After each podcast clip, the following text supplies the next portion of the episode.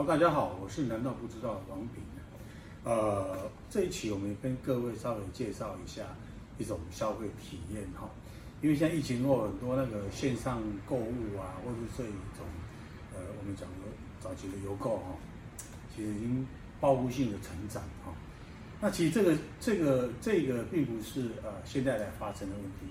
呃，在啊、长期有这种呃呃那个。呃线上消费的物流的时候，就有产生很大的一个问题存在。第一个，我们常常会怀疑说，我们我们订的东西其实是很小，可是为什么每次来的箱子都都一定那么大，然后里面还装很多很多七宝货？其实这个是他们在物流过程当中太小，其实有时候在分配啊，或是他们店员在处理的时候，哈，其实是很难处理，所以要有一定的体积以上。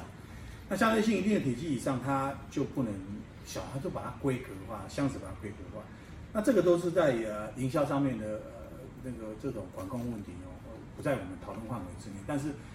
对于我们消费者来讲的话，我们常常会拿到的第一个呃货物在手上那种直观的感觉，这个就是属于呃消费体验或体验式的一种啊行销的方式。虽然在线呃线上平台上面，我们看到商品很喜欢，你去下单去购买。但是呃，消费者他收到商品的时候，不会只看到那个包装，而是会拿到一个货物的卡通开始，然后就有期待，开始有啊想象，然后快速想要看到里面的商品。哦，那传统式的有各式各样的封口啊，然后用刀片啊去切开，现在有很有那种易拉式的这一种啊包装的形式出现，而是专利品的。